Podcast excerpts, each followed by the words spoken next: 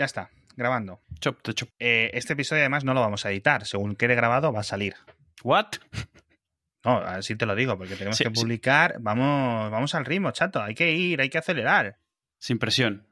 Hacía falta diario. Pero, pero mis carátulas.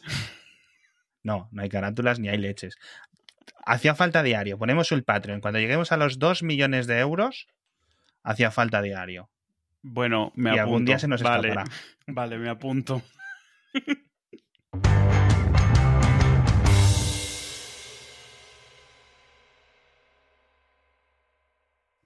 En fin, que... Por cierto, me apunta aquí una cosa súper graciosa que digo, se lo tengo que contar a Edu, voy a esperar para hacérselo en la antena, porque hay un anime deportivo de natación que se llama Free, como libre, ¿no? Claro, tú imagínate, lo imp- lo- eso no está en Crunchyroll, no está en plataformas originales, tienes que descargarlo de internet.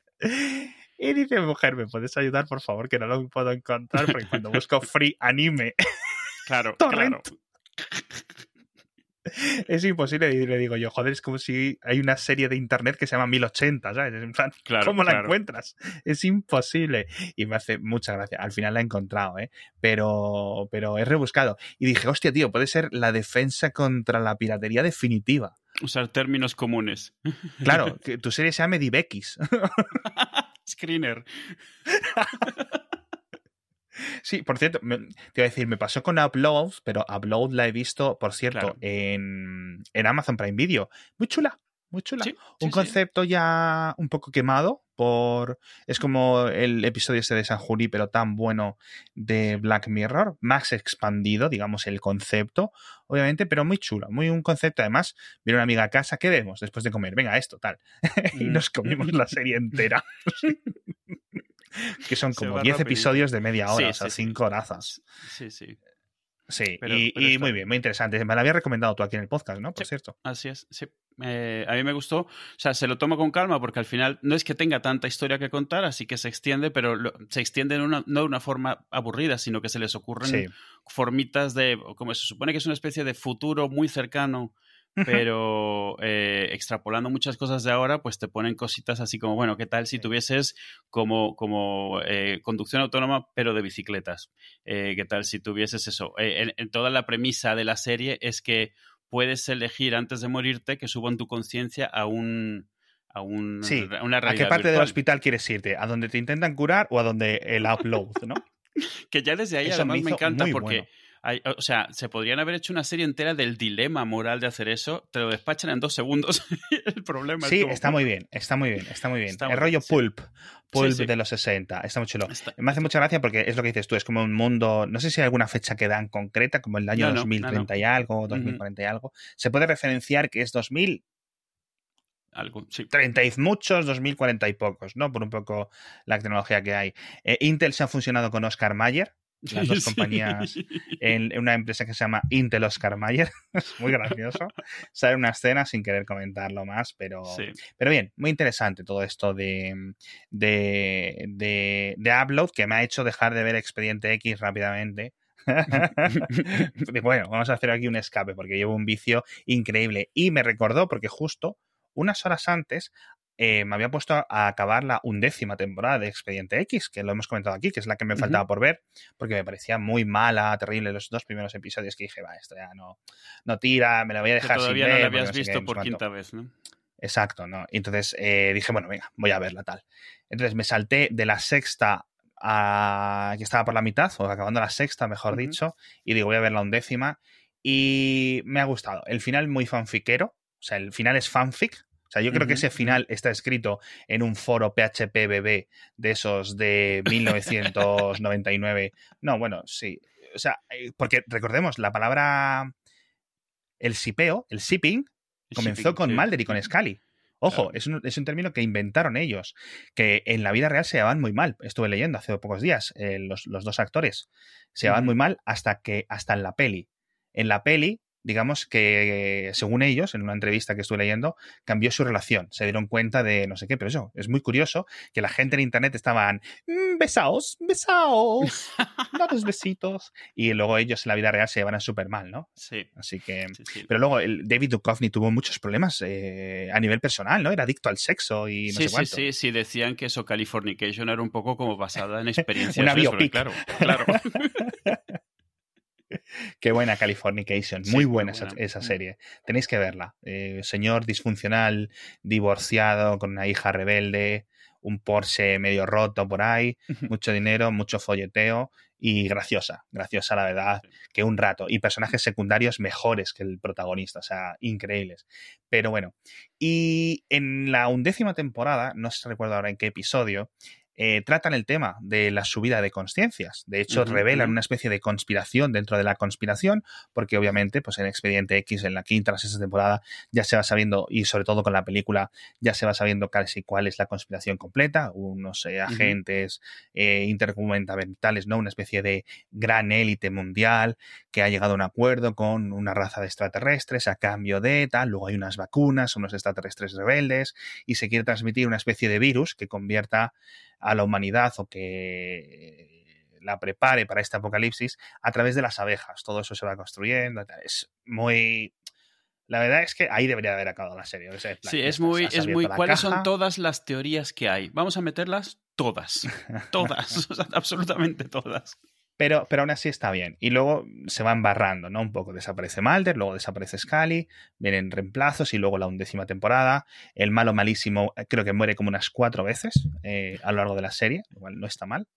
Em, pero bueno, quiero hablar del final porque algunas personas he estado hablando por ellas en privado y me lo han comentado comparado con el final de Juego de Tronos. Y tengo opiniones.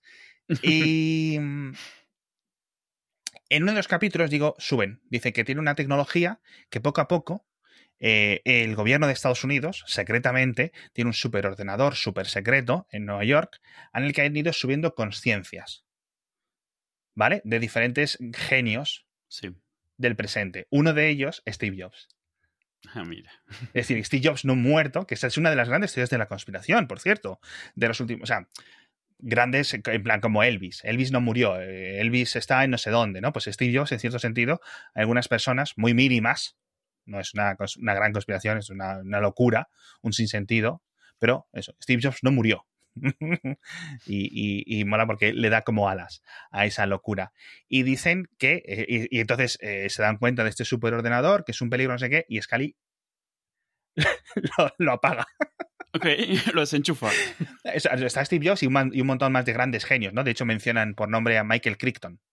Sí. En, en, en, en, la lista de nombres de, mentes que están ahí, pues, ¿no? Pues ahí como archivos o carpetas mm. en esta Matrix o en este San Junípero de Expediente X. Y, y, me hace mucha gracia, Scali mata a Steve Jobs.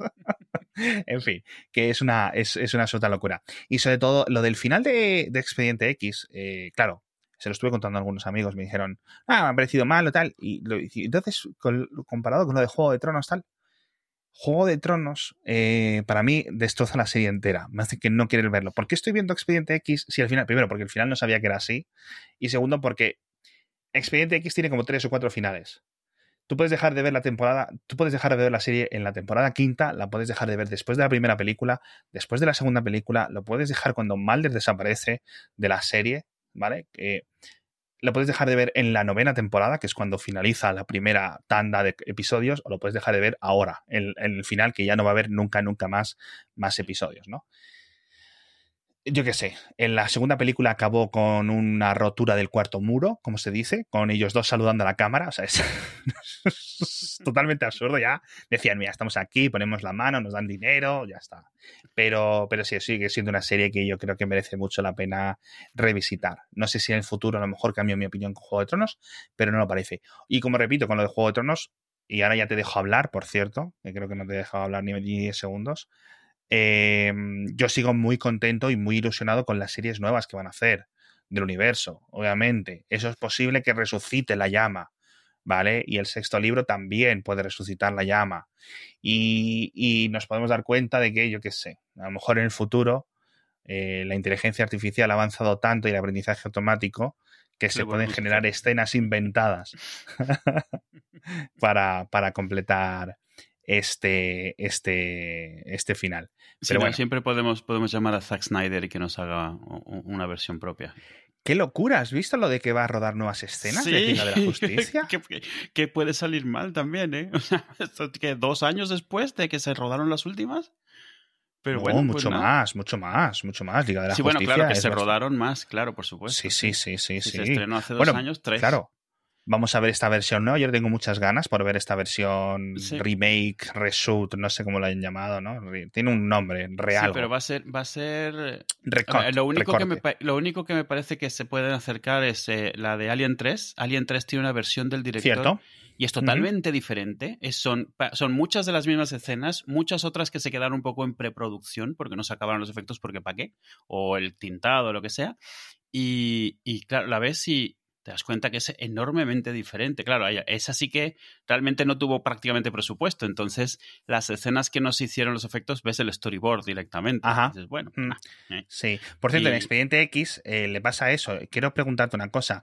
Toda la serie se ve espectacular menos cosas que sabes que son como de cinta, es decir, que ellos han cogido recursos. Entonces, cuando tú ves, por ejemplo, tú toda la serie les ves los poros a Mulder y a Scully. Lo han pasado 16 novenos, lo han hecho un remaster, no sé si es 4K, creo que no es 4K, es 1080p nada más. Sí, pero ya con eso ya se nota un montón. Pero ya se ve muy bien porque, claro, originalmente esto se veía, ya ves, pues en 50 líneas, ahí, mal exacto. puestas. Recordemos que decimos SD, pero SD en un monitor de hoy en día se ve mejor o más nítido, digamos, de lo que se veía en mm. un SD de entonces, porque entonces por la tecnología, el barrido de los electrones, todo tenía un borrosismo mayor, tenía un blur integrado por el hecho de, por la forma en que se pintaba. Entonces, que esto ahora es mucho el tema cuando haces retro gaming, de que ni siquiera, claro, cuando tú lo ves en un LCD no estás viendo cómo se veía en una tele de entonces.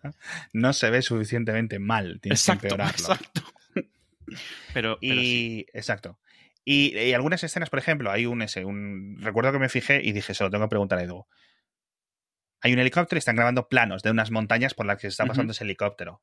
Eso se ve mal, o sea, de repente la, resolución cambia casi como a 360p o lo que sea, ¿no? Y eso entiendo que es porque esa cinta pues no la han podido remasterizar porque, digamos, lo que cogieron es lo que quedó en, en, el episodio. No están los carretes, no está el físico, ¿verdad? A veces, sí, son, son dos cosas o tres las que pueden pasar. En, en Babylon 5 pasa por todos lados, entonces eh, al final los que seguimos la serie un poco ya nos lo sabemos de memoria. Tienes el caso de que eso, imagínate que has usado eh, stock, o sea, una grabación que no has hecho tú. Entonces solo estaba en SD, pues la podías usar en SD, pero cuando vas a hacer un remaster no hay un master del cual volver a hacer un remaster, no hay un original. Tenías esa y ya estaba. Y a lo mejor esa sigue existiendo, pero sigue siendo la resolución que, la, que existía y que la compraste o que la grabaste en esa época. Luego, la otra opción que tienes es, obviamente, si has hecho algo en CGI, a lo mejor hiciste un render de un tamaño porque te salía muy caro hacerlo a una resolución que no se vería en la tele y ya no existen los modelos, ni las escenas, ni el software, pues no lo puedes volver a hacer de nuevo. Y la otra es es una mezcla. Cuando tú haces efectos, los efectos, o sea, imagínate, ya no solo de CGI, sino una explosión, un croma, cualquier cosa, pues los haces para lo que va a salir, no los haces a, a, 4K, bueno, no los haces en alta definición para luego reducirlos, sino que los haces con lo que vas a trabajar. Y a lo mejor cualquier parte de esos no la tienes ya. O sea, ya no tienes de dónde hiciste el croma, ya no tienes el fondo que le pusiste. Entonces no puedes hacer un máster nuevo de eso o lo puedes hacer, pero solo se ve bien una parte de ello y no el resto. Entonces, al final, toda esa escena se queda pues en la única calidad en la que ya existe. O sea, has hecho un nuevo original y no tienes las fuentes de ese original. Entonces, no puedes volver a hacerlo de nuevo. Claro, mm. vale. Qué curioso. Y sí que es cierto que queda como muy raro. No sé si a lo mejor se puede, porque claro, entiendo que habría que cortar, meter metraje parecido Claro. ¿Vale? E intentar salvarlo un poco, pero digamos que ya meterías eh, otro tipo de problemas como. Un ejemplo, de un Buffy. un, ejemplo de en, Star Trek, en la serie original, si recuerdas, todos los efectos exteriores, todos los modelos los rehicieron en CGI. Parte de la razón no es solo que el modelo original, cuando ves el máster, se le ven las rebabas, porque claro, está hecho a mano, se le ven hilillos, se le ven las cosas, sino que los planetas están hechos a bajísima resolución porque iban a salir todos borrosos. En el momento en el que los pones en HD se nota lo porque es una versión analógica de esto. El planeta está pintado a baja resolución porque no necesitabas más. Tiene ahí tres brochazos porque qué más te da. a la hora de tener que ponerlo bien, la Enterprise se ve bien, pero el planeta se ve fatal. Tienes que al final hacer un render nuevo. Entonces, no ahí la única opción es hacerlo en CGI, pues nadie va a pintar el planeta de nuevo. Me hace mucha gracia porque esto, es, esto yo lo conozco, bueno, a través de Star Trek, a través de Babylon 5 que me has contado tú, y a través de Pixar. Es decir, cuando desaparece una película, dice, es que no la podemos reinventar. Es decir, tenemos los archivos, pero es que el software ya no funciona los ordenadores, los ordenadores los hemos tirado al punto limpio hace 10 años. No, no, no, no, podemos hacer más. No, no, no podemos recuperar esta película. Y me parece muy curioso porque pensarías, dice, bueno, esta, esta película es un archivo .3dx o yo qué sé qué. Sí, lo que sea, sí, sí. Punto pues le das, le das a exportar y, ya está, y la película otra vez, pero no. es más complicado que eso, amigos. Sí, y mientras más hacia atrás tires, más propietario era el software que usabas, porque ya en el momento en el que sale Maya pues, o Photoshop o lo que sea, pues ya realmente hay retrocompatibilidad. Pero hay una época al principio donde todo es artesanal, hasta el software.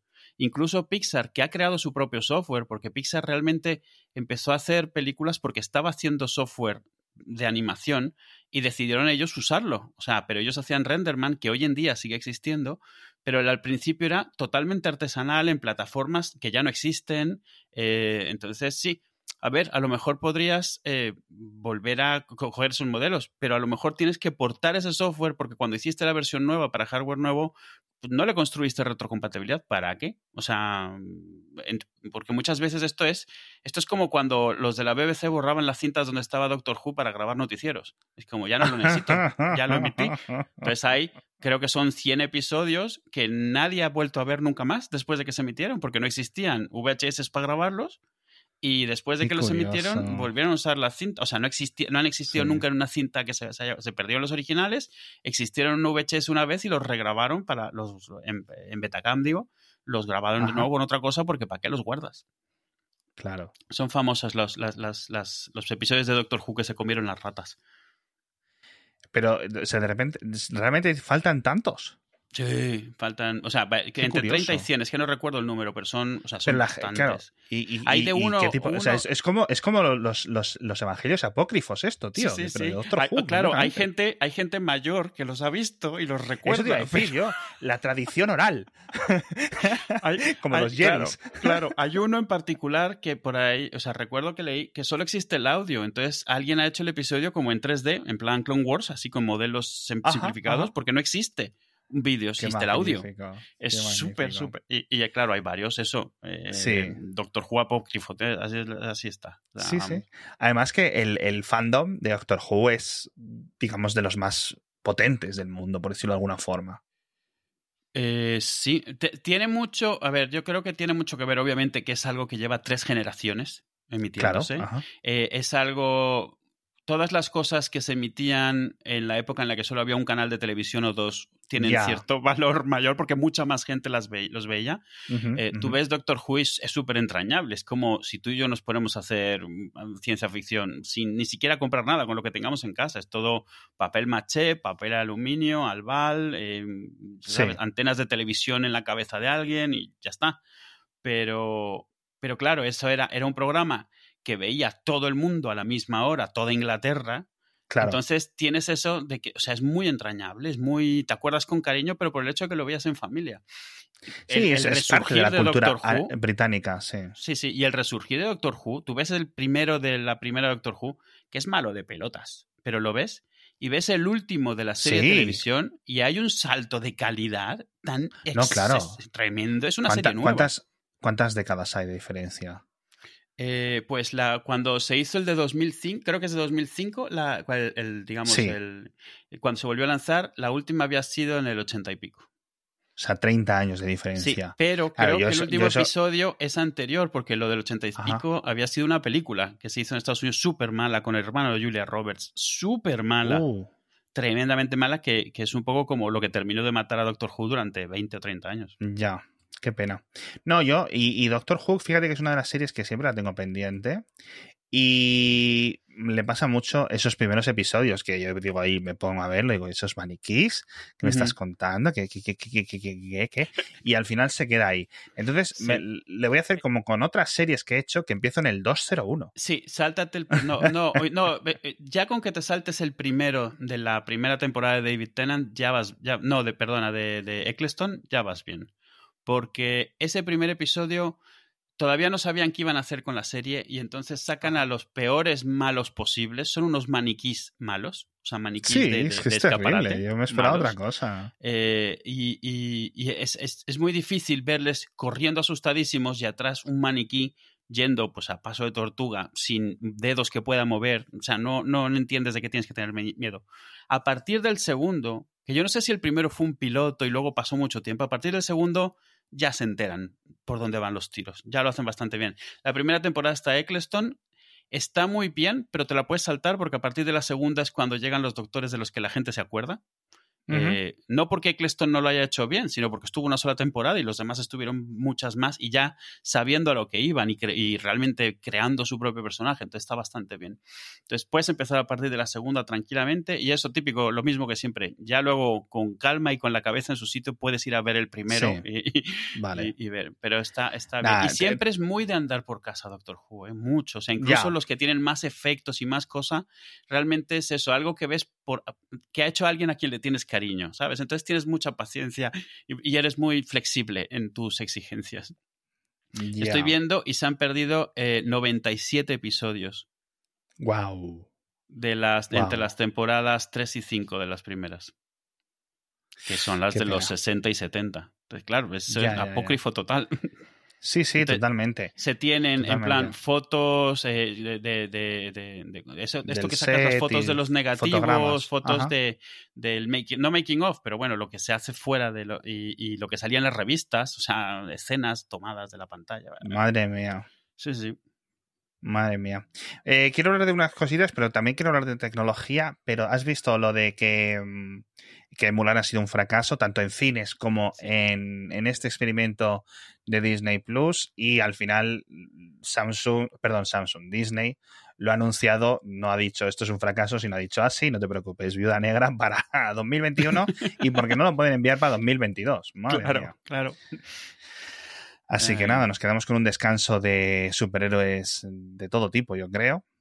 Y, y a esperar, porque mm, demos gracias a Dios que esto del coronavirus empezó después de Endgame, porque como nos hubiera pillado esto cuatro o cinco meses antes, uff, uff, uff, ¿eh? Mucho, mucho por, por descubrir. Yo sí voy al cine a eso, ¿eh? Yo me arriesgo al coronavirus y al ébola y a lo que haga falta. Para Endgame dos veces. sí. Vamos, tres mascarillas hace falta, bufanda, eh, traje de buzo, lo que sea. Voy al de caldón, una bolsa en la cabeza, lo que haga falta para disfrutar ahí de Endgame a través de un agujero de la bolsa. Pero, pero sí. ¿Tú te das que cuenta un que, a lo mejor termina siendo Los Nuevos Mutantes la película más exitosa de superhéroes de 2020? Simplemente porque no hay más. Pues entre esta y Superagente Mackey eh, son las que se han llevado. Son las que se han llevado el 2019, o sea, perdón, el 2020, no es coño. o sea que- Es cierto, Superagente Creo que en Estados Unidos la que más taquilla ha hecho, le estoy pensando de memoria, la de mm, la de Bad Boys.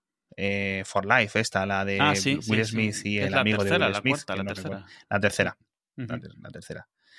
La tercera, porque si hubiera sido la cuarta, el Ford le hubieran puesto un 4 y no se lo han hecho. Ah, cierto, cierto. Eh, está, pero está, dicen que está muy bien. Dicen sí, que está, sí, sí, muy, está muy, muy, bien. muy bien. Eh, Está muy bien, eh, aunque el, el, el Lawrence está toda la peli en plan, Ah. pues eh, como el de el de Arma Letal, en plan, Ya. I'm too old for this shit, todo continuamente. Sí. Porque bueno, no, no pueden disimular que el tío tiene como 30 kilos más que en las películas anteriores, Ajá. entonces hacen mucho broma de eso, de que ya está muy mayor para esta mierda. Sí, sí, sí. Y bueno, una pena eh, que no hubiera funcionado. Quizás con otras películas funcione mejor, pero al final eh, parece que la, la pira- le pueden echar la culpa a la piratería, a la pandemia, lo que sea. Parece que al final la Sí. película es mala y ya está. No, sí, no, pero es que es eso. no mala. O sea, no, no no la le he ayuda visto, que eh, no, es, visto. claro, pero no, no ayuda que las reviews dicen que no es muy buena tampoco. O sea, que no es como... Claro, es decir, que como que en plan, no es necesario, tíos, no es necesario, va a llegar dentro de tres meses gratuita o dentro de dos meses gratuita el Disney Plus, no pierdes mucho por esperar, no te estás pidiendo el acontecimiento, pero yo creo que aún así este modelo de acceso premium va a acabar llegando, va a acabar estando ahí con este estreno simul- eh, casi simultáneo. Es decir, se estrena en el cine, la gente que quiera ver en el cine, disfrutar de esa experiencia que para muchas películas es importante, va a Mm. poder hacerlo y dos semanas después es la fecha, dos, tres semanas, yo creo que es lo ideal para que se estrene a ese precio o más o menos en torno a esos 20 euros, ¿no? Y el otro día me quedé, hablamos de la experiencia del cine y con esto quiero acabar, mm, me quedé con las ganas de contarte varias películas que me arrepentiré toda la vida de no haber ido a verlas al cine. La primera es Matrix, que tuve todas las oportunidades. Yo, yo tenía un amigo que vio, la, vio el tráiler y decía, esto, esto es lo mismo de siempre, escenas de siempre. Yo, ¿perdona? O sea, decía, sí, sí, la mano de espejo y los, la cámara lenta. Y yo que veía el tráiler decía, a ver, sí, pero no, ¿eh? O sea, a ver, no. Y sí, el tío pero eso, no. El tío eso decía, no, hombre, no, no sé. Y se arrepintió toda su vida, no fue a verla. Yo fui a verla me acuerdo que yo era como, esto, esto es un evento. Esto es, o sea, me voy a Sí. acordar toda la vida. Luego la vi cinco veces más, pero... Claro, Pero vamos, se, se notaba, era, sentía, no digo que la peli haya estado al nivel, pero sentía eso como cuando fui a ver Star Wars, ¿sabes? O sea, de esto es un momento en el cine, claramente. Al margen Sí, de si te gusta o sí. no te gusta la peli. Sí. Y otra fue la de la última de Mad Max. O sea, completamente diferente época. La, la Eh, de la última de la, Mad la Max. reciente. Sí. Mm. Sí. Y. Pero bueno, yo creo que. Y de las nuevas también, Avatar. Tampoco la vi en el cine. Ah, mm, Entonces, eh, obviamente, pues esa película en rollo IMAX, claro. eh, Mm. chulo, pagar por las gafas, que yo creo que fue por lo que sacó tanto dinero, porque todo el mundo iba pagando por las gafas, te salía de ir a ver Avatar a 25 euros. Eh, bueno, y la acabé viendo en mi Mac de 24 pulgadas. Entonces, bueno, la experiencia está bien, pero al final era una versión pirata por ahí, la de mayor calidad que encontré en ese momento. Sí. Y luego la he vuelto a ver en Disney Plus estos últimos eh, semanas. Y yo creo que ha envejecido muy bien. Yo creo que es una película buena, una película notable. Sí. Tiene un problema Tiene de, mucho de- de- la, la historia que la historia que tampoco te añade mucho, pero la peli está muy bien. Lo que Sí, la es- peli es preciosa. O sea, Sí, vamos, sí, mm. sí, sí, sí. No innova nada porque es una historia que se ha contado muchas veces, pero en ese sentido hay un montón de películas que se han contado mil veces y aún así no dejan de ser grandes películas. Yo creo que a Avatar le pasa lo mismo. Luego que ya se quedó convirtió un poco en un meme, en cierto sentido, ¿no? O sea, la- la- la- el, el- el fenómeno Avatar se comió a Avatar. El otro día leía por ahí Claro. de alguien, dice, Avatar fue la película más taquillera de la historia. Dice, reto a todo el mundo que lea este tweet a que me cite una frase de la peli. Claro. ¿Sabes? En plan, de, de Star Wars, de, del Señor de los sí, Anillos, sí. todo el mundo no sabemos frases. Y de Avatar, nadie. En ese sentido, duele un poco, ¿no? Cazafantasmas, Parque Jurásico. Películas Sí, técnicamente así, eh, que, que- que a lo mejor tendría, no- que no ha conseguido Avatar llegar a ese nivel.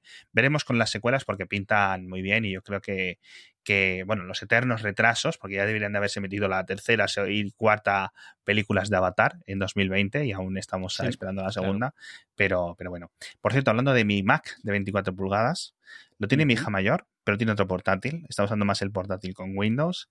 Mm. El Mac mini mío se lo voy a dar a otra de mis hijas. Y el iMac tuyo, que dices en Twitter, Sí. este iMac se va a ir al punto limpio. Y yo cogiendo la llave, derrapando a tu casa, como lo tires, te, te- te- te- te pincho aquí. Y, y me acuerdo porque fui a tu casa y me lo bajas así. ¿eh? Digo, a ver, si lo vas a tirar, tal, estuvimos hablando, oye, cuando te viene bien que pase, no sé qué, no sé cuánto. Y, y, y me dice, pues sí, pero le, le he quitado el- el- la SSD y la RAM, ¿no? Porque lo ibas a tirar, claro, y dices, saco, lo- saco los órganos buenos. Sí. Y yo, vale, pues no te preocupes, así encima esto me lo vas a dar por todo el morro, compro en Amazon, 40 euros veo las dos piezas, digo, vamos, niquelao, eh, perfecto. Y, y al final los volviste a poner y tengo que ponerme a montarlo y le voy a poner dual boot de, de Windows. Lo siento mucho, Sí. pero es lo que es, ¿no? Sí, sí. Eh, ya está. Mis hijas quieren Minecraft, Minecraft en ese ordenador, en Mac no va. No para. Así que, así que les voy a poner las dos cositas. Con la casualidad, por cierto, me hizo mucha gracia porque cuando abro el maletero del coche, para que metas el iMac, había una Dreamcast. Sí. y dices tú que has ido recogiendo mierda por Madrid. Y llevo ahí como un mes la Dreamcast porque fui a casa de mi madre y, y me dice, llévate esto de aquí, no sé qué, no sé cuánto. Y me llevé los Warhammer, me llevé la Dreamcast, me llevé no sé cuántas cosas que tenía por ahí viejas y ahí sigue en el maletero, que no los he subido a casa. Así que nada, eh, muchas gracias, por cierto, por el... No, por al el final Mac. te- lo- eso lo monté de nuevo y al final te lo dejé también con el sistema operativo y eso. Claro, ya me dices que a lo mejor se lo borras, pero bueno, ahí está. Funciona bien, lo probé, va bien. Va bien, Sí, lo no, que- va vamos, bien. iba- va el- como iba. O sea, eh, bien, pero. Exacto, si el, el que yo tengo es el, el mismo procesador y lo está usando como ordenador personal hasta hace Sí, dos años y poquito, con lo cual, y lo tiene mi hija y va muy, muy, muy bien. Entonces, me tengo que poner un fin de semana, que mis fines de semana son como son, a eh, ponerlos todos a tiempo, ponerlos todos, a, eh, digamos, bonitos. He comprado hasta el típico aire comprimido para quitarles un poco el polvo de los ventiladores, porque tienen que estar como tienen que estar, sobre todo en los míos. El mío está Aunque- un poco limpio porque como lo desmonté Claro, y lo estuve soplando. Claro, justo. las- sí, y no, y no tenemos perros, ni somos fumadores, ni nada, con lo cual eso ayuda. Eso, yo creo que eso, sin ningún tipo de dudas, le da dos o tres años de, de vida a un ordenador, ¿eh? Sí, sí. sí, El no, el no tener todo ese tipo de partículas flotando constantemente, entrando dentro de la electrónica, tiene que valer. Entonces, se ha llegado a una casualidad que yo no quiero presumir, y, pero, claro, mis hijas ahora están con, con Macs y las Ujú. tuyas están con Windows. Entonces, vamos a hacer una competición aquí de amor paternal, pues claramente medalla de oro para mí. ¿Ordenadores de segunda mano? Sí, pero Mac. y yo con mi super Windows aquí súper bien montado. Sí, y y al tú es lo ¿no? ¿Tú con tu, final es- tu Mac? Eh, Yo estoy con mi Mac, Anda, sí. vaya, menudo padre, menudo padre. A ver, eh, lo decía el otro día. O sea, a ver, por un lado está lo de Minecraft. Obviamente, lo de Minecraft, Sí. ellos quieren Minecraft y es, si tuviesen Mac estarían con Bootcamp seguro. Y me pregunto yo si algún día arrancarían desde Mac. O sea, honestamente, porque ellos usan Minecraft y aparte del Minecraft usan el Jitsi, Ajá. que lo usan por web, usan Qué buscar skins por, por Google, ¿sabes? Cosas así. O sea, entonces no... O, o ven Netflix o cosas, vamos, que realmente no necesitaría, no les haría diferencia un Mac que- Exacto. que- que- que ninguna otra cosa. Pero realmente ahora con lo que están son con unas, unas Surface de de segunda o tercera mano. eh, una, es más, una 3 y una 4. Vamos por la 7. O sea, Sí, cierto. Tal cual. Y es ideal, o sea, lo decía el otro día. Yo, para mí, lo ideal sería una Surface en la que ejecutase Bootcamp. ¿Sabes? Que pudiese arrancar en Mac o pudiese arrancar en Windows. Porque ¿No se puede hackintosear una, una Surface? no, el problema, en general todos los portátiles son un problema. Porque Claro. tienen cosas integradas, no es software, no es hardware estándar, pero puedes ir tirando. Pero el problema con la Surface es que tienen muchas cosas muy custom. O sea, el, el conector del teclado es una cosa, mm, no es un USB estándar. La tarjeta de Wi-Fi es una Wi-Fi especial. También el Bluetooth. Olvídate, Eh, claro, sí, la aceleración por hardware no tiene drivers de, de- de- de- entonces sacrificas tanto que medio puedes ir tirando pero no, no va bien y es una pena porque es eso el formato este que puedes tener el tablet de pie puedes usar con el teclado no el teclado está separable pero separable de verdad no estas tablets que hacías como apretabas un botón y hacías crack y se separa no o sea el teclado es como una funda de iPad se lo quitas ya está entonces es un formato extremadamente cómodo y tienes un PC que es de, bueno, a menos de que tengas una Surface Go, que va como va, pero la. Surface Pro va maravillosamente para lo que ellos necesitan, o sea, va muy bien. Y son ordenadores que tienen, estos tienen cinco años y Sí. aún así, perfecto. Entonces, ojalá, ojalá, claro, obviamente no, pero ojalá algo así de, de Apple, vamos, de cabeza. Sí, no creo que ocurra realmente, No, a no, no, ser no, que alguien supuesto, haga alguna duda. especie de magia, porque Apple al tenerlo tan diversificado, sa- sabiendo que, es decir, si quieres algo que se suelte es el iPad, si quieres Sí. algo más tradicional, tienes esto Tal con cual. Big Sur ahora y es lo que hay, ¿no? Apple. Silicon y con Intel y con lo que sea. Entonces, bueno, pero en ese sentido, fíjate, yo ahora estoy muy contento con Windows 10, eh, me pasa como en los móviles, soy muy agnóstico del sistema operativo. Eh, me ha costado más o menos unos mes y medio estar a gusto en Windows. Es decir, tener todo, todo súper configurado a mi gusto, no echar. eh, o sea, eh, la, la transición fue muy, muy sencilla. O sea, durante unos días tuve el Mac Mini y el, y el ordenador nuevo que me monté por piezas. Es decir, tengo un pepinazo. Ahora estoy muy contento de este Sí. ordenador, claro, obviamente. ¿no? Y los tuve conectados a los dos puertos HDMI del monitor, de tal forma que podía cambiar de uno a otro, ¿no? Rápidamente. Por si necesitaba una cosa y tal. Pero luego ya, bueno, los tres o cuatro días lo desconecté, el Mac Mini se fue al cajón y ahora lo recuperaré. Y con Windows 10, a pesar de tener todos estos, eh, el subsistema Linux y tal, yo mira que estuve, estuve pensando, digo, no sé si irme a Linux, porque no sé qué, no sé cuánto, pero creo que va a ser un salto muy arriesgado. eh, y, y Windows 10 lo conozco y, y está bien. Pero claro, lo conozco para en portátiles, eh, pero mi día a día siempre acaba volviendo a, a Mac, ¿no? Sí. Un montón de cosas de programación, el Unix de base, etcétera. Y pensaba que iba a ser más fácil, pero no ha sido tan fácil, pero tampoco ha sido complicado, no ha sido una barrera. Y, Entonces ya tengo todas mis aplicaciones. De hecho, el, el, el, gran reto que tengo ahora mismo, por ejemplo, es el Apple Music, que el, uh -huh. el iTunes es terrible, terrible. En Windows, en Windows sí, sí. muy, muy uh -huh. malo. Entonces lo que me he instalado es Musish. M-U-S-I-S-I-S-H. Musish. Que es Pero una es... web app de, ah. de, Apple Music. Una web app ah, alternativa. ah, qué bien. Funciona muy ¿Tú no chula, recuerdas cuando Steve, Jobs, cuando Steve Jobs anunció el iTunes para Windows, que fue cuando el iPod original, uh -huh. eh, que fue el pelotazo, fue cuando realmente fue el boom del iPod. El iPod tenía un montón de fama, pero estaba solo para cierto, Mac, así que... Cierto. Y fue el mega boom. Y yo creo que también es cuando Apple dijo, mmm, hay, a lo mejor hay que considerar ciertas cosas. Pero no, no, me, acuerdo sí, que lo sí, anunció... escucha, una cosa, una cosa que, lo, que, muchos fanboys y mucha gente que ha llegado ahora a, a, Apple y tal, y de la que yo incluso soy consciente, es decir, está en la frontera en la que empiezo yo a saber las cosas de tecnología. Sin iTunes para Windows, no hay iPhone, no hay iPad, no hay hostias. No, no, o sea, por supuesto. Quiero ser muy supuesto. claro. Sin ese dinero que vino porque la gente podía comprar un iPod y conectarlo a su ordenador Windows, Apple seguiría siendo pues, una compañía de 4.000, 30 empleados. Cuando la gente dice el efecto halo del iPod, no se refiere a que como quieres un iPod te compras un Mac, se refiere a que como usas un iPod con tu Windows te planteas usar más cosas de Apple. El efecto halo empezó con Windows, con iTunes de Windows. Qué curioso. Y, y, bueno, cuando lo presentó es que me acuerdo mucho. También presentó Safari para Windows, si te acuerdas. Pero Cierto, que yo presentó... lo, usé, lo, usé, lo, intenté, lo intenté usar, pero no. Intenté es la palabra correcta. Eh, porque vamos, fe. Y porque venían con el aspecto de Mac. Porque crearon todas, crearon todo Cocoa para Windows.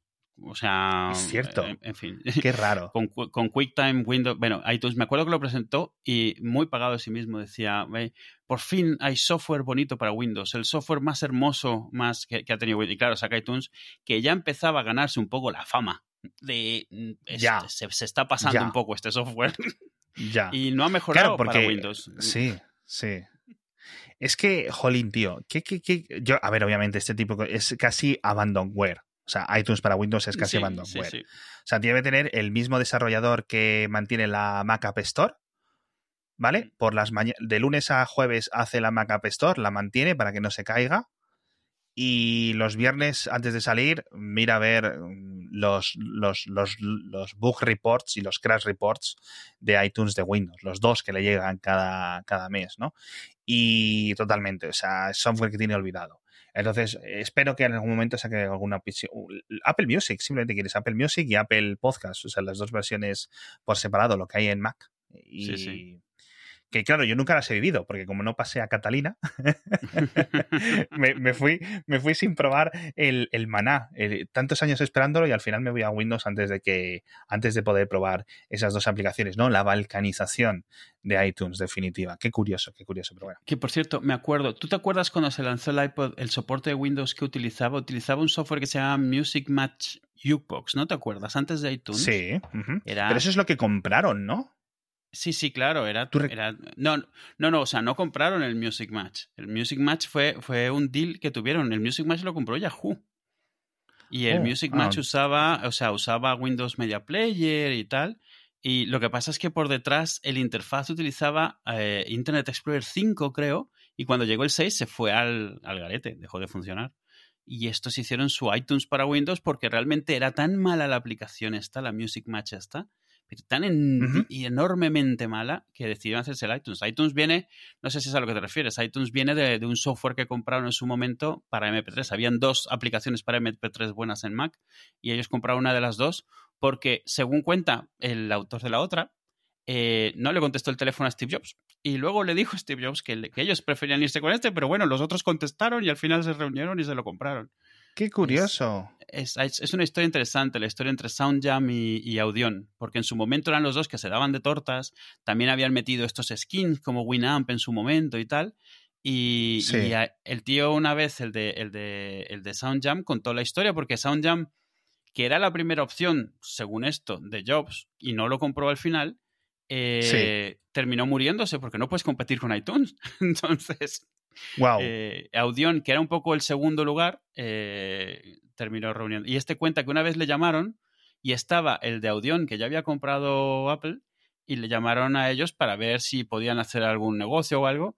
y que el de Audion le preguntó que, bueno, pues si le podía contar cómo era su algoritmo de música aleatoria, porque todo el mundo decía que era la maravilla, lo mejor del mundo, que sabía escoger las canciones genialmente, y este dice que en su momento dijo que no iba a divulgar la información, pero en el post cuenta que no había nada, era un random, random, pero que como que se había Anda. empezado a correr la voz, a hacer el meme de que era inteligente, entonces la gente como que interpretaba por su cuenta, diciendo, ay, mira qué bien que me ha puesto esta, cómo sabe que me gusta y cosas así, pero no era cierto. Es, es gracioso. El post este, a ver si lo encuentro y lo pongo, aunque no sé, estamos grabando en vivo, no vamos a poner notas, no vamos a poner carátulas, pero lo busco y lo... porque es interesante, esté contando ya muchos años después, eso, que la peor llamada que nunca contestó de teléfono, o sea, que se arrepintió toda la vida, eh, y bueno, y cuenta de esa reunión que tuvo después con Jobs y que Jobs le dijo, ah, que le dijo, eh, este, ¿qué otros proyectos estás haciendo? Y este dijo, bueno, estoy haciendo una cosa para organizar tus fotos y tal. Y le dijo Jobs, eh, dedícate a otra cosa, porque iban a anunciar iPhoto como unos meses después. Ah, que le dio el, el tip de "Mm, esfuérzate con otra cosa porque esta no Esto no. va a pasar, va a no pasarte lo mismo ¿no? otra vez. Te, vas, te va a pillar el tren. Qué curioso. El otro día estuve a punto de preguntarte una cosa, ahora que hablamos del MP3, porque quería saber, digo, claro, yo recuerdo el, el nacimiento del MP3 y que los, eh, la música ocupaba poco. Y eso dio pie a, a un montón de cosas, entre ellos eh, la piratería, porque antes eh, el, el único formato de audio, quiero preguntarte, es decir, si tú querías compartir música digital, ¿qué había antes del MP3? Habían varias cosas, pero todas con sus matices. O sea, WAV obviamente existió desde siempre. Y WAV tiene una opción de compresión que es un poco parecida a, la compresión RLE que usan los bitmaps, que es una compresión, pero un poco como, bueno, se queda al 50%.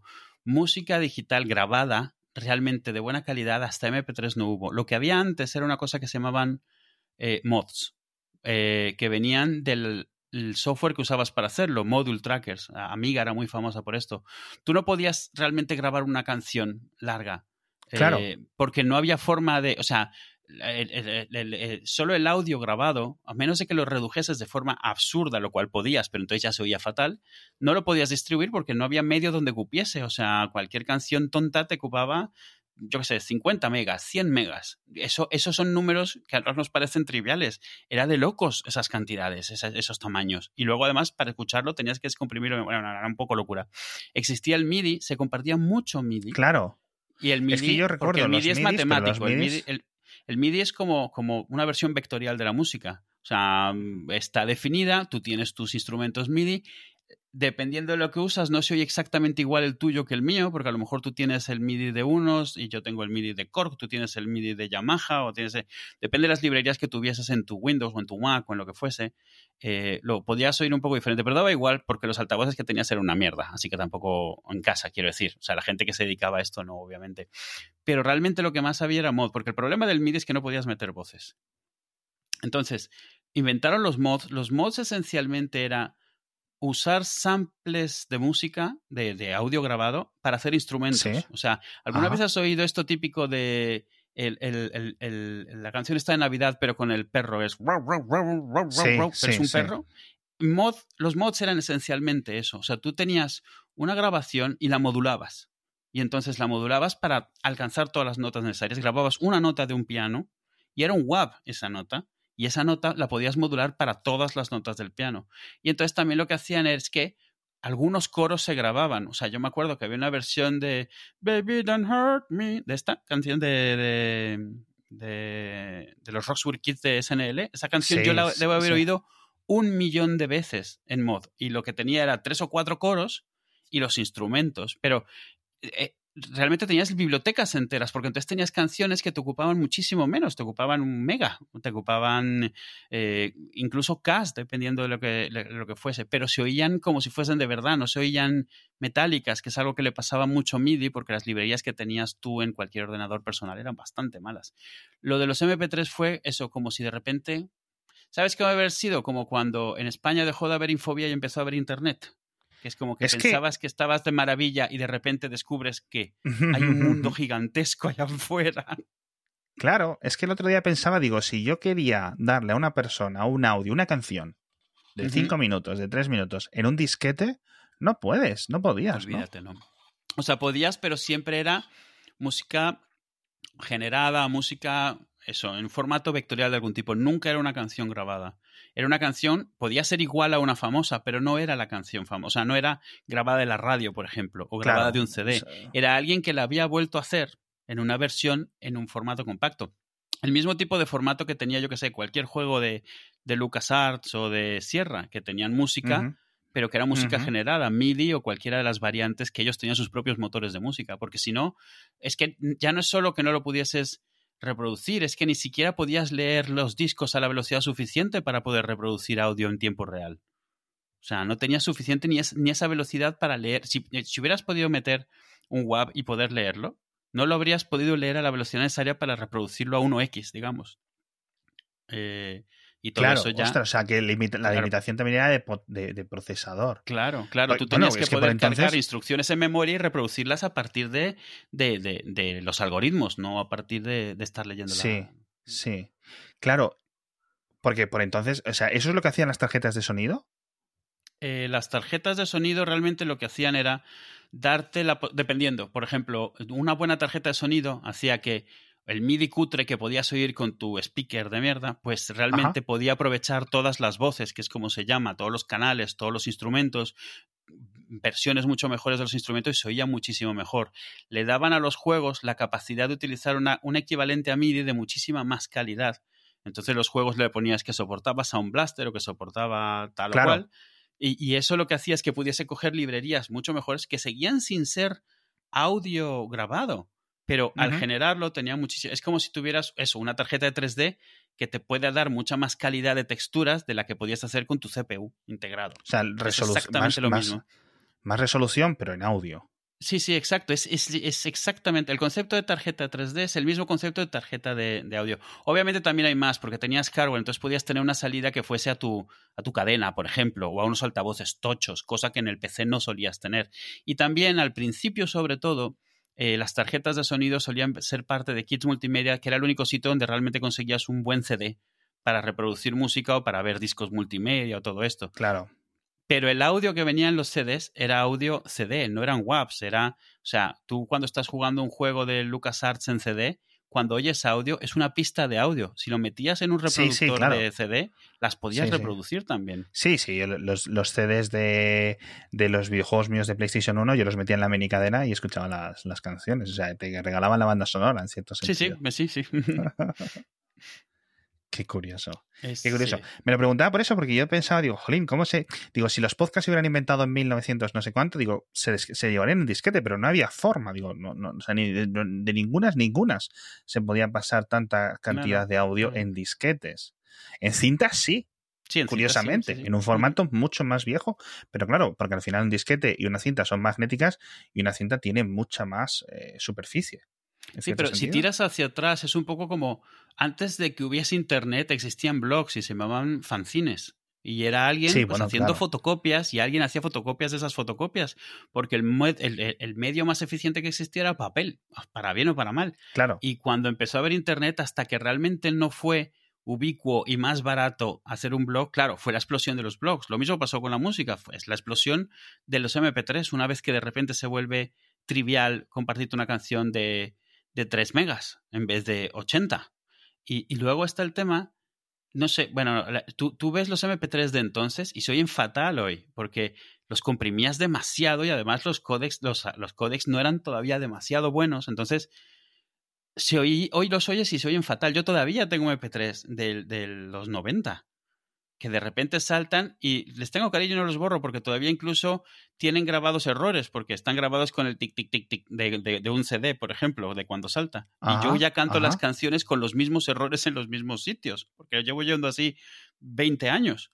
Pero eh, los grabados eso a, 90, a 96 o menos, porque cuando descubres esto, dices, ¿cuántos puedo meter? Entonces eso, te hacías un CD con 4.000 canciones, se oían de mierda, pero se seguían oyendo tanto mejor que cualquier cosa que hubieras oído antes en el ordenador, que no te dabas cuenta. Hoy ya tenemos criterio, los ordenadores todos tienen tarjetas de audio integradas, buenos altavoces, usamos cascos decentes. Entonces, claro, ahora sí, pero en esa época, incluso con una tarjeta de audio buena, escuchar un MP3 era como, como mágico porque no habías, nunca habías tenido un fichero que pudieses descargarte incluso en un modem, que te tardabas unos cinco minutos o lo que fuese, y, que, y, que sonase exactamente igual a tus oídos de, que, de cómo sonaba un CD.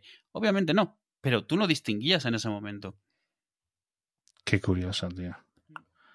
Es que, o sea, es, un mundo que, obviamente, como me lo, me lo perdí, pues del que no es que no es, no es que no recuerde, es que nunca lo nunca lo, lo, lo experimenté. Qué, qué, rabia, tío, porque es que es como cuando, no sé si a nuestros hijos, pero ciertamente a nuestros nietos, les hablemos del el Internet que no era holográfico, que no te metías tú dentro, sino que simplemente lo podías ver en una pantalla, la pantalla iba en tu bolsillo en vez de ir tú dentro de Internet. Seguramente es algo así. Es como hoy, explícale a tus hijos cuando no había internet. Realmente, tus hijos, si son como los míos, ni siquiera conocen internet. Para ellos, internet es el aire. O sea, no, no, eh, no tiene un nombre internet porque es como usas el ordenador, como usas el iPad, como todo. Sí. O sea, estaba este, mi, hoy justo, Alan, estaba leyendo, tengo un libro de Luca Novelli de los 80 que se llama Mi primer libro sobre ordenadores, que es mi primer libro sobre ordenadores. O sea, yo lo leí, creo que tenía 10 u 11 años. Aquí lo tengo, o sea, no está destruido ni nada. Hoy se puso a verlo porque estaba buscando algo que copiar para hacer dibujos, ¿no?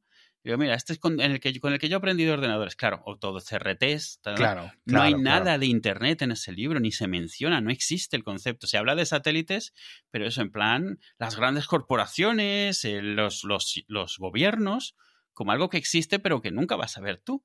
Y le digo, no, es que cuando a esta época no había Internet. Y me dice, pero ¿cómo? ¿No había ordenadores entonces? Le digo, no, a ver, no había Internet. No, no te conectabas a nada. Y él no, no contempla que no te puedas conectar a algo. O sea, ¿qué es esto de usas un ordenador pero no te conectas? Obviamente porque su vida son juegos online, son vídeos, son... O sea, pero eso para él, el ordenador se ha vuelto hemos vuelto como a, los mainframes de los 60 y los 70. Es una pantalla para acceder lo que está remotamente.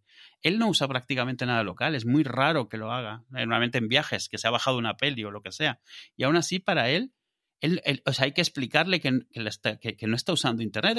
para él no hay distinción. No, es una sola cosa. Pues lo mismo será con los holográficos.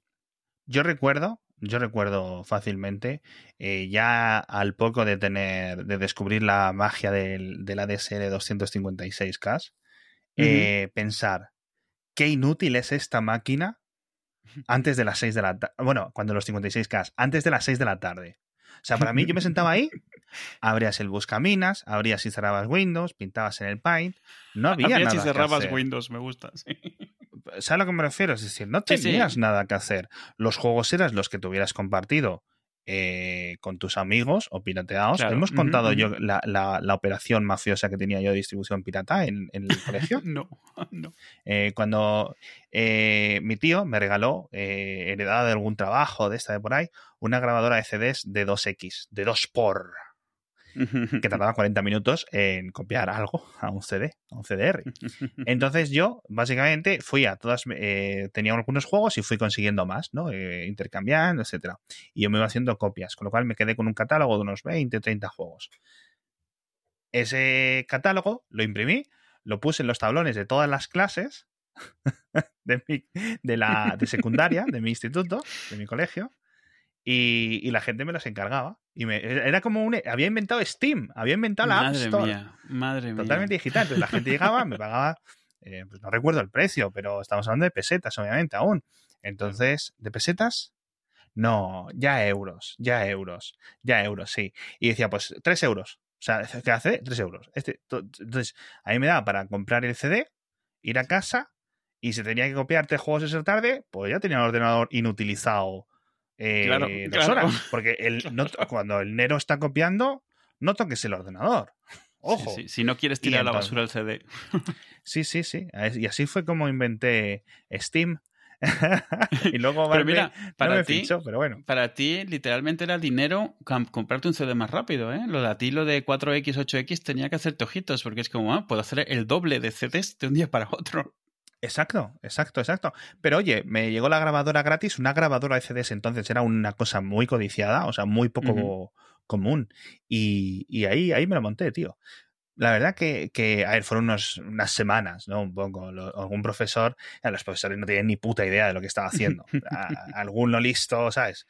la profesora de pretecnología sospechaba un poco por dónde iban los tiros, pero es que no sabían, o sea, es que era un cambio generacional para ellos brutal todo eso, ¿sabes? O sea, estamos hablando de llegar Internet, eh, no. Entonces, bueno, algunos sí que me dio alguna especie de toque de, en plan, ¿qué haces? Porque más o menos sospechaban por dónde iban los tiros, obviamente ellos habían copiado cassettes, ¿no? Claro. Pero, pero como que no, no, no entraba, ¿no? Pero bueno, qué cosas, qué cosas, qué cosas.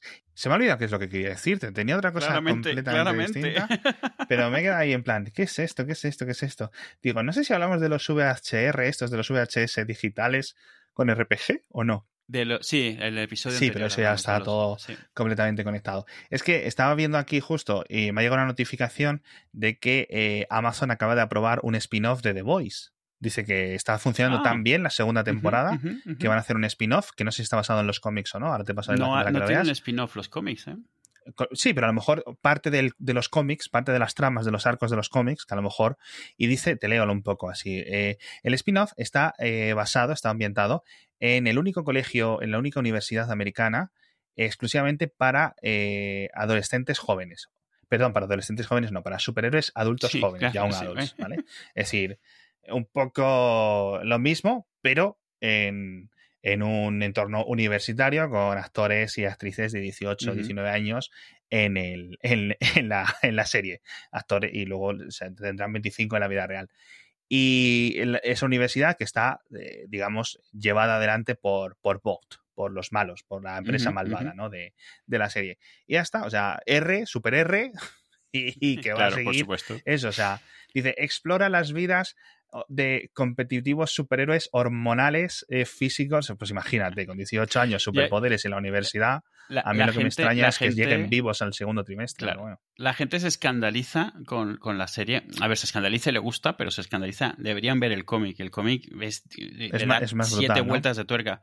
Sí, para empezar en el cómic, ellos toman también el compuesto porque es la única forma que tienen de competir, Ajá. digamos. eh. Entonces, todo, vamos, la mitad de los, de los paneles son tripas continuamente.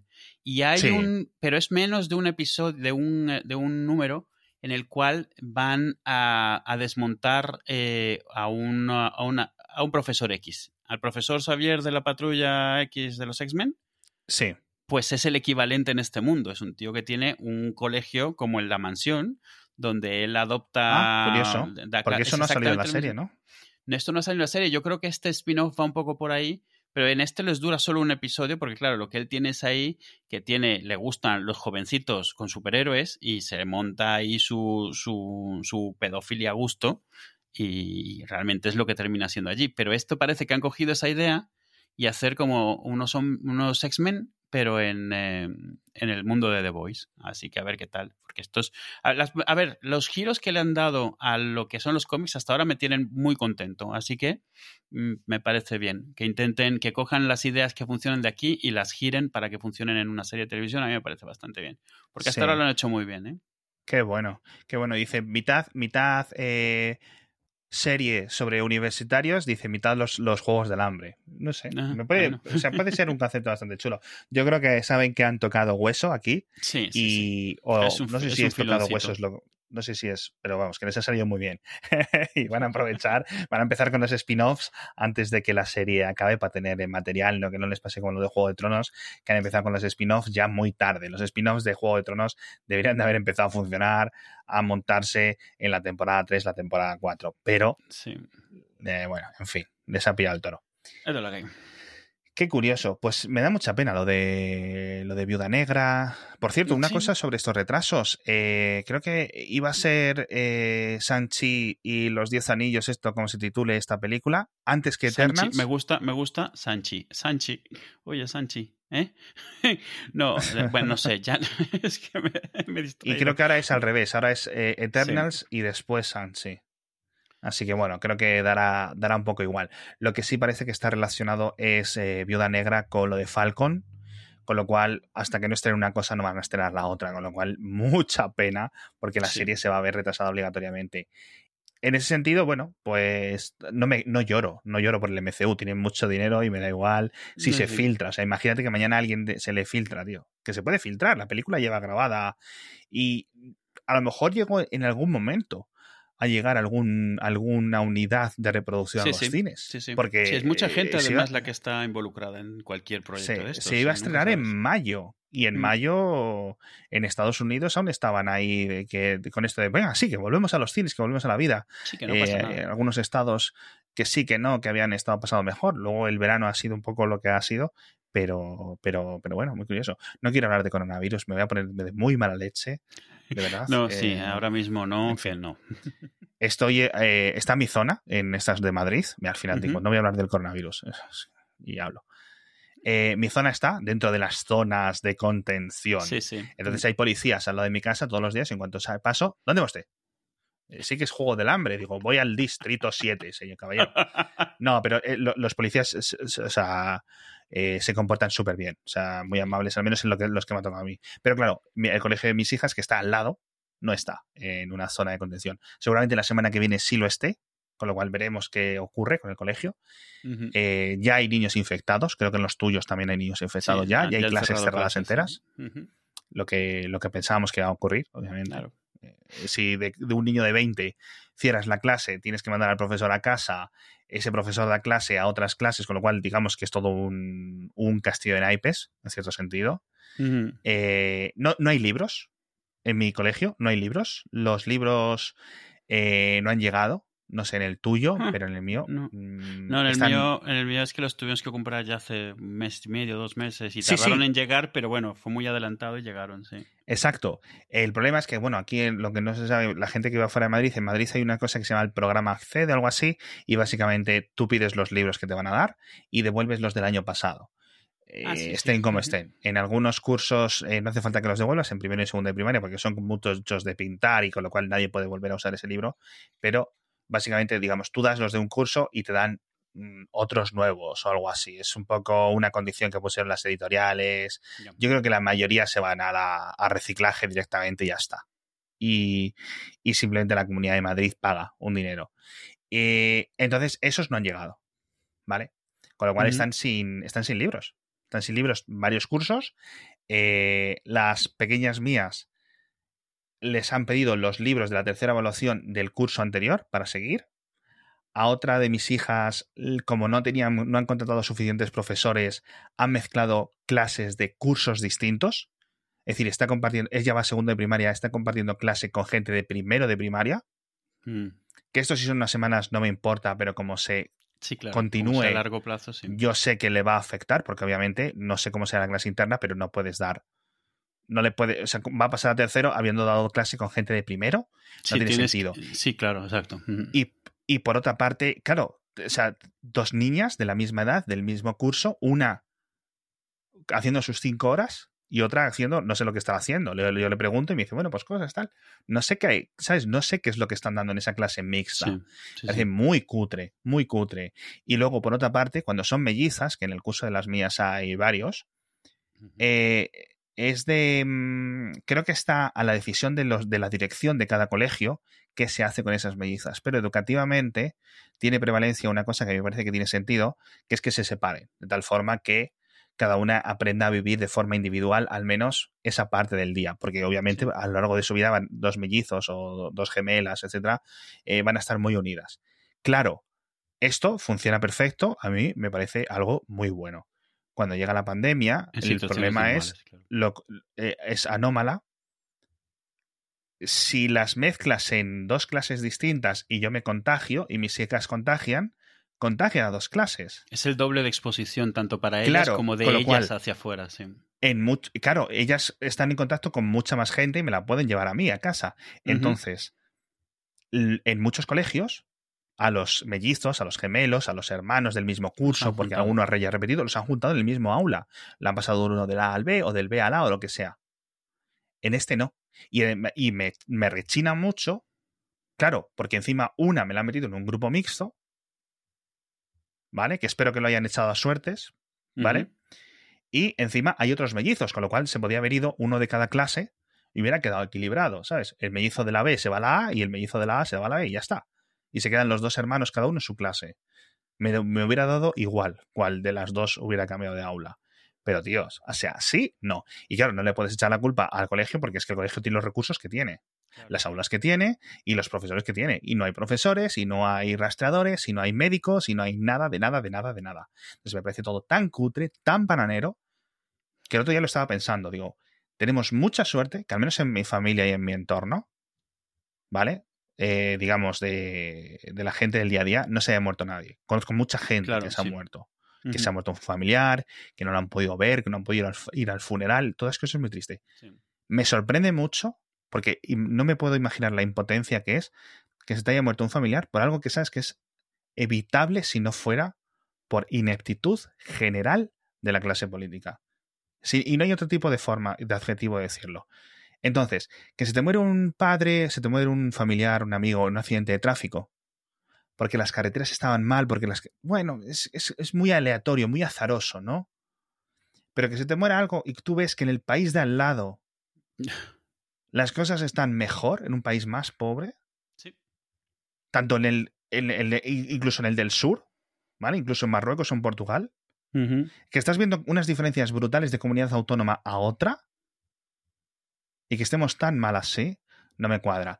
Y, me sor- y, y a lo que quiero decir, me sorprende mucho que nadie se le haya ido la cabeza Bueno. y haya intentado liársela a algún político en plan venganza, me vuelvo loco, eh, este, he enviudado y me he quedado un poco trastornado y veo el político y me lo cruzo y me lo llevo por delante. O sea, me sorprende mucho. Y tampoco me sorprendería una cosa, que esto hubiera ocurrido y que se hubiera tapado. Es decir, no se publicita el caso. porque Llevaría a, a- a- a- a- eh, digamos que daría muchas ideas a un montón de personas. Sí, que no Ha intentado, han intentado hacer un atentado contra este político. ¿Sabes? Hubiera dado muchas ideas a un montón de personas. Me sorprende que no haya pasado. Y dice mucho de la resiliencia de, de este país. Porque de la gente. los 10 años que. O sea, yo entiendo que México. O sea, lo que está pasando en México, cada vez que leo se me van las lágrimas, tío. 30.000 mujeres muertas todos los años de violencia machista. Aquí estamos con 60 y casi queremos tirar el país y en México se están muriendo por miles. Sí. Lo de los carteles, lo de secuestros, eh, cosas terribles. Todo. O sea, sé que hay mil países peores que España. Pero lo que ha sufrido este país los últimos 10 años y, y- y- y que sabes que al final es por insuficiencia mental de unas 500 personas en puestos concretos Sí, políticos. por ineptitud o, o- o- Completamente, o incapacidad completamente. o, completamente. falta de interés incluso. Completamente. Eh, es increíble. Y que este país, con un 20% de paro casi institucionalizado, no está en guerra civil, ¿sabes? Mm. Me sorprende, o sea, es que me sorprende que no seamos un Estado fallido. Yo creo que estamos simplemente sujetados por cuerdas, sujetados por la Unión Europea por algo, ¿sabes? Algo que nos impide explotar Y- y, y- y- y algo, porque no es normal lo que se ha pasado aquí, ¿eh? No es normal. O sea, una crisis en 2008 con, eh, con el Euribor, con las hipotecas, con no sé qué, otra crisis mundial que nos comimos. O sea, pasamos de la inmobiliaria a la financiera. Cuando la financiera estaba a punto de ocurrir tal, llegamos a esto, otra, otra, otra, otra, otra. O sea, tíos, tíos, wow. Es que hay gente, hay niños y gente de 20 años que simplemente lo único que recuerdan es eso, una España que es una cosa que no es normal. tío. Crisis Sí, sí, sí, sí. Bueno, por suerte esto le pasará como a la España de 1898 y de otras, y sal- saldrán generaciones de gente súper que te renueve, ¿no? La generación del Ujú. 98, la generación del 27, que te lleven mucho más para adelante la cultura, porque dice, dicen que suele salir, ¿no? A nivel de un montón de culturas, un montón de países, en sus tragedias nacionales constantes, ha cambiado mucho lo que es la psique colectiva de, de- de esa, de esa región, de esa zona, de esa, de esa sociedad, ¿no?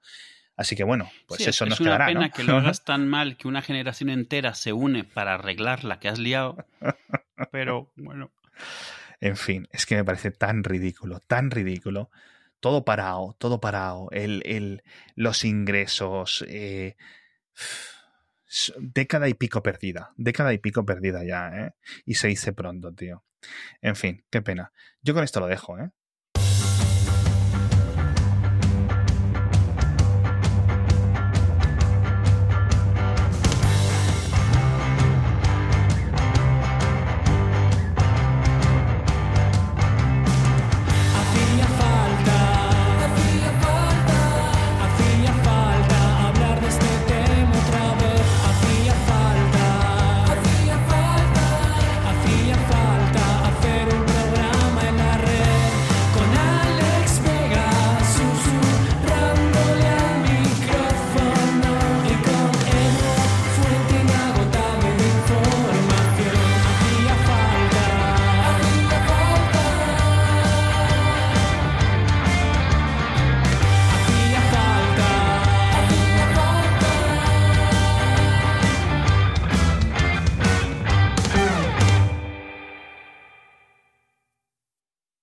Ese, mira, ese, ese puede ser nuestro ojalá se mueran.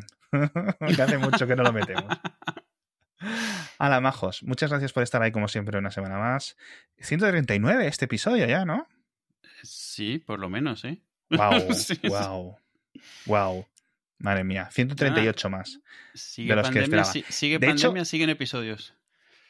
De hecho, recuerdo que el primer episodio de los primeros episodios fue iOS 7, que acaba de salir, y acaba de salir ahora iOS 14. Sí. Ostras tú. Y alrededor de año por Ostras, episodio, pues ya está. Empezamos en 2003. Sí, episodios. Hala, hasta la Eh, semana que viene, majos. Os queremos mucho, de verdad. Sois, sois oyentes, sois oyentes fantásticos. No, no, no les merecemos.